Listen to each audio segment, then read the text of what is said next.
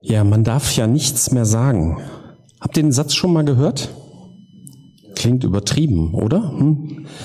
Es gab 2019 eine Umfrage vom Allensbach-Institut, die ergeben hat, dass zwei Drittel der Befragten der Meinung sind, man müsse sehr aufpassen, zu welchen Themen man sich äußert.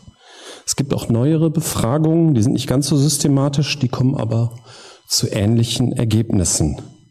Wieder andere sagen, dass das nicht stimme, sondern dass man heute immer noch seine Meinung sagen könne, nur dass man heute mit mehr Widerspruch rechnen müsse. Und die, die sich beschweren, das wären hauptsächlich diejenigen, die keinen Widerspruch vertragen. Aber wenn zwei Drittel der Bevölkerung dieses Gefühl haben, dann kann das so nicht so richtig stimmen. Das ist aber auch manchmal wirklich schwierig. Ich nehme mal ein Beispiel, das Wort Zigeuner. Der Bundesverband der Sinti und Roma, also es ist ein großer Verband mit sehr vielen Mitgliedern, der hält das Wort für diskriminierend. Dagegen gibt es einen kleineren Verband, die Sinti Allianz Deutschland, die akzeptiert den Begriff Zigeuner. Der, dieser Verband hat sogar 2020 veröffentlicht, eine Zensur oder Ächtung des Begriffs Zigeuner durch wen auch immer sollte und darf es nicht geben. Und anscheinend gibt es auch Zigeuner, also ich kenne es keinen anderen Sammelbegriff, die weder Sinti noch Roma sind. Wie bezeichnet man die? Das ist nur ein Beispiel dafür, dass es manchmal doch schwierig ist, die richtigen Worte zu finden. Aber man merkt auch, dass so eine Diskussion auch irgendwie fruchtlos sein kann. Und ich habe es jetzt nur als Beispiel aufgeführt. Ich persönlich habe bei diesem Thema nicht das Gefühl, dass ich vorsichtig sein müsste, meine Meinung dazu zu sagen, weil ich gar keine Meinung dazu habe. Es wäre sicherlich einmal interessant, ob auch ihr das so empfindet, dass man ja nichts mehr sagen darf. Es gibt manche Aussagen, die sind tatsächlich vom Gesetz her verboten. Ne? Also zum Beispiel solche, die den Nationalsozialismus verherrlichen. Da habe ich auch kein Problem mit, dass das verboten ist. Finde ich auch in Ordnung. Aber vieles fühlt sich so an, als wäre noch viel mehr verboten. Schauen wir uns etwas Verbotenes aus der Bibel einmal an. Ich lese Markus 2, 23 bis 28. Als Jesus an einem Sabbat durch die Kornfelder ging, fingen seine Jünger an, Weizenähren abzureißen. Da sagten die Pharisäer zu Jesus, das dürfen sie nicht. Es ist gegen das Gesetz, am Sabbat zu arbeiten und Getreide zu ernten. Doch Jesus entgegnete, Habt ihr nie in der Schrift gelesen, was David tat, als er und seine Begleiter hungrig waren? Er ging in das Haus Gottes, zur Zeit als Abatja hoher Priester war, aß das besondere Brot, das nur den Priestern vorbehalten ist, und gab auch seinen Begleitern davon. Auch das war ein Verstoß gegen das Gesetz. Und er fuhr fort, der Sabbat wurde zum Wohl des Menschen gemacht und nicht der Mensch für den Sabbat. Und deshalb ist der Menschensohn auch Herr über den Sabbat. Also zusammengefasst, anscheinend übertreten die Jünger ein Gesetz, ein Verbot und Jesus verteidigt sie.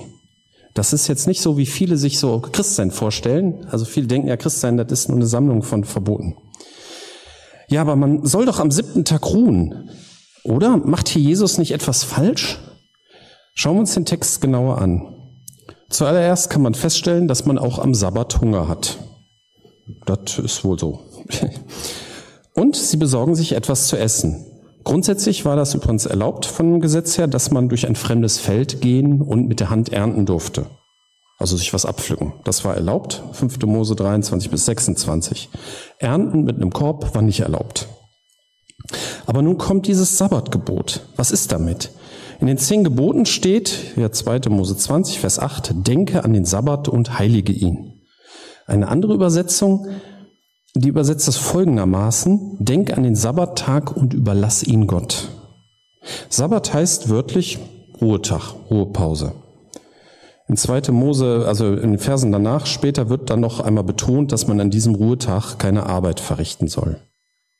Aber darf man dann am Sabbat auch keine Ehren abpflücken? Ist das Arbeit? Kann ich hieraus nicht erkennen.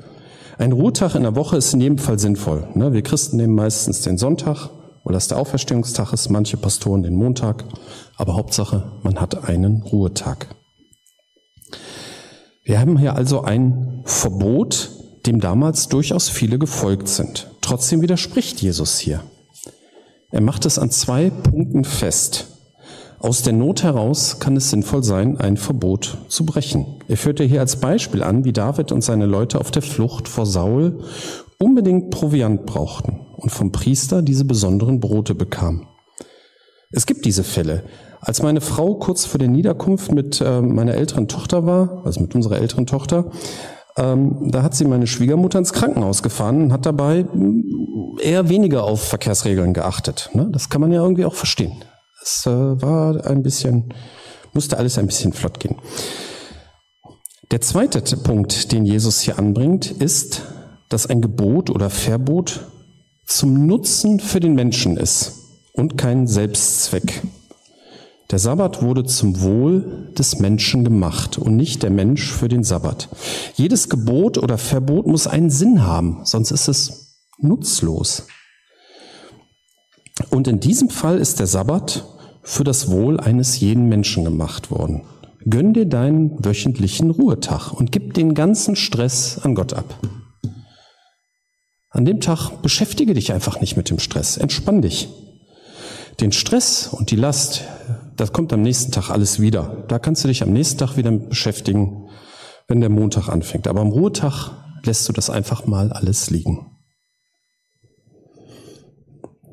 Was ist denn sonst noch so verboten? Also viele gesetzliche Verbote dienen ja dazu, das Zusammenleben irgendwie zu organisieren. Ne? Also man findet auch da in den zehn Geboten der Bibel schon einiges dazu, wie zum Beispiel, du sollst nicht töten, du sollst nicht stehlen und so weiter. Und es ist offensichtlich, dass man solche Verbote auch braucht. Bei anderen Verboten, da fängt manche Volksseele an zu kochen. Ne? Verbot der Gasheizung. Puff. Verbot des Verbrennerautos. Puff. Verbot von Mikroplastik in diversen Produkten. Na, da stimmen da wieder die meisten zu. Sofern da nicht gerade ihre Produkte verboten werden, die sie unbedingt zu brauchen glauben. Also Verbote werden, denke ich, am ehesten akzeptiert, wenn die Begründung dafür irgendwie plausibel ist. Wie ist es mit dem Verbot in unserem Text? Die Pharisäer sagen, es ist gegen das Gesetz, am Sabbat zu arbeiten und Getreide zu ernten. Die Pharisäer haben um die biblischen Gebote und Verbote einen ganzen Zoo an weiteren Geboten erschaffen, um um jeden Preis zu vermeiden, eine Übertretung auch nur nahe zu kommen.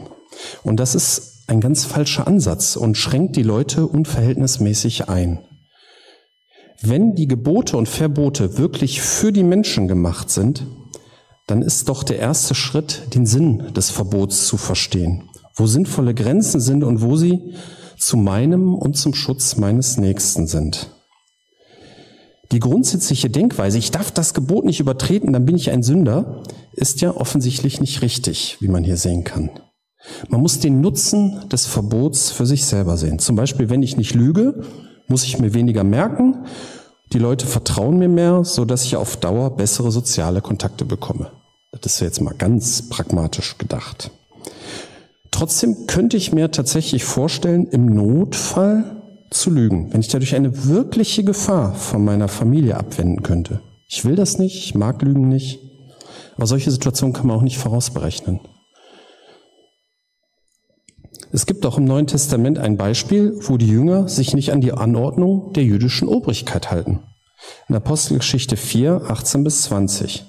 Also riefen sie die Apostel wieder rein und untersagten ihnen, je wieder im Namen von Jesus zu sprechen und zu lehren. Doch Petrus und Johannes erwiderten, was meint ihr? Will Gott, dass wir euch mehr gehorchen als ihm? Wir können nicht aufhören, von dem zu erzählen, was wir gesehen und gehört haben. Diese Gesetzesübertretung kann man gut nachvollziehen. Allerdings ist es in den allermeisten Fällen natürlich richtig, sich im Rahmen der Gesetze unserer Obrigkeit zu bewegen. Das sollte irgendwie jedem klar sein. Jedoch die Gebote und Verbote in den zehn Geboten, die sind in jedem Fall gut für uns. Und es sind nicht viele. Die ganzen alttestamentarischen Speise und sonstigen Vorschriften, die dienen ja nur als Bild für neutestamentliche Sachverhalte, für die neutestamentliche Welt, um daraus zu lernen. Es gibt auch in den Briefen diverse Handlungsanweisungen oder Empfehlungen, aber das würde ich weniger als Gebot oder Verbot ansehen. Das sind eher so vernünftige Tipps zum Zusammenleben, zum gemeindlichen Zusammenleben, oder in der Familie oder sonst im eigenen Umkreis. Eigentlich gibt es nur zwei Gebote für Christen. Aus Matthäus 22, 37 bis 40. Du sollst den Herrn, deinen Gott, lieben von ganzem Herzen, mit ganzer Seele und mit all deinen Gedanken. Das ist das erste und wichtigste Gebot. Ein weiteres ist genauso wichtig. Liebe deinen Nächsten wie dich selbst. Alle anderen Gebote und alle Forderungen der Propheten gründen sich auf diesen beiden Geboten. Daraus folgt, dass ein Gebot oder Verbot niemals Selbstzweck ist, sondern mit zu diesen beiden Geboten beiträgt. Meistens zum zweiten Gebot, weil Verbote und Gebote ja häufig was mit dem Zusammenleben von Menschen zu tun haben. Am Schluss äh, unseres Einstiegstexts mit dem Kornfeld bin ich tatsächlich an einer Stelle noch hängen geblieben.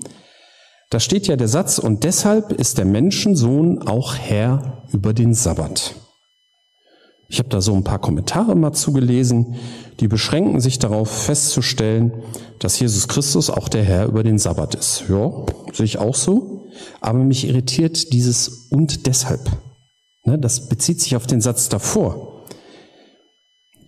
Und äh, andere Übersetzungen schreiben darum oder so mit, ne? also immer so diese Folge. Und das sagt aus, dass Jesus der Herr über den Sabbat ist, weil der Sabbat zum Wohl des Menschen gemacht und nicht der Mensch für den Sabbat gemacht wurde.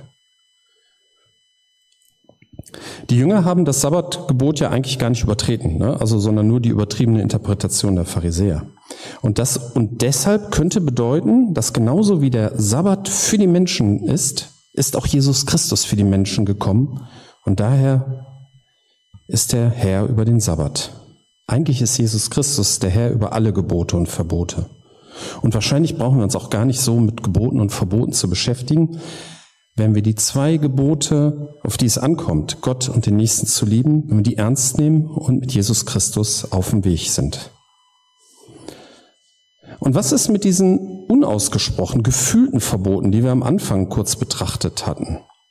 Also ich denke, auch Jesus Christus ist hier der Herr darüber. Ne, der Sabbat, ach so, nee, haha, falsche Seite, Entschuldigung. Ich denke, man muss hier die Balance finden zwischen übertriebener und liebevoller Sprache. Zum Beispiel würde ich einen dunkelhäutigen Menschen, den würde ich heute nicht mehr Neger nennen. Das ist ein Wort, welches schon so lange diskriminierend verwendet wurde. Das geht einfach nicht mehr. Und das empfinde ich auch persönlich als guten gesellschaftlichen Konsens. Ich habe das Wort auch in meinem Umfeld schon ewig nicht mehr gehört. Also außer jetzt in dieser Diskussion. Nächstenliebe, und da gehört auch Respekt dazu, ist hier ein wichtiges Kriterium. Ich möchte Menschen nicht durch meine Worte verletzen. Andererseits muss man auch gucken, wer da für wen irgendwelche Sprachregeln festlegen möchte. Zum Gendern ist ja auch immer ein schönes Reizthema. Habe ich eine Umfrage beim WDR gefunden aus dem Februar 2023, dass für zwei Drittel der Bevölkerung Gendern nicht wichtig ist und mehr als zwei Drittel die Genderformen in Schrift und Sprache ablehnen. Ja, ich weiß nicht, was zieht man da für Konsequenzen oder für Schlüsse für sich selber raus? Aber wie immer man auch darüber denkt, das Wichtigste ist, dass wir liebevoll miteinander umgehen, einander respektieren und miteinander sprechen.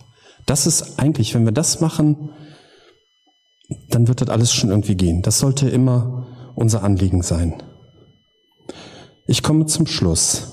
Es gibt gefühlte Verbote in unserer Gesellschaft und viele Menschen haben das Gefühl, es wird immer mehr. Das ist jetzt, also das Gefühl, denke ich, ist Fakt. Zumindest lese ich das aus den Umfragen heraus. Wir haben uns die Geschichte angesehen, wo die Jünger im Kornfeld am Sabbat Ehren pflücken und von den Pharisäern verurteilt werden. Scheinbar übertreten die Jünger ein Gesetz, ein Verbot, aber Jesus verteidigt sie. Der Sabbat wurde zum Wohl des Menschen gemacht und nicht der Mensch für den Sabbat. Denk an den Sabbattag und überlasse ihn Gott. Ich denke, das gilt allgemein. Gebote und Verbote sind zum Wohl des Menschen da und nicht der Mensch für die Verbote und Gebote. Und Verbote und Gebote sind zu unserem Nutzen da. Und eigentlich gibt es nur zwei Gebote für Christen.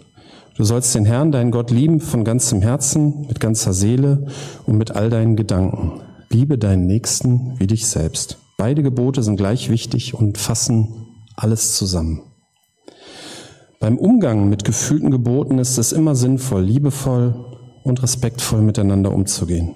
Das sollte man sowieso tun und dann ist auch die Wahrscheinlichkeit geringer, etwas falsch zu machen. Amen.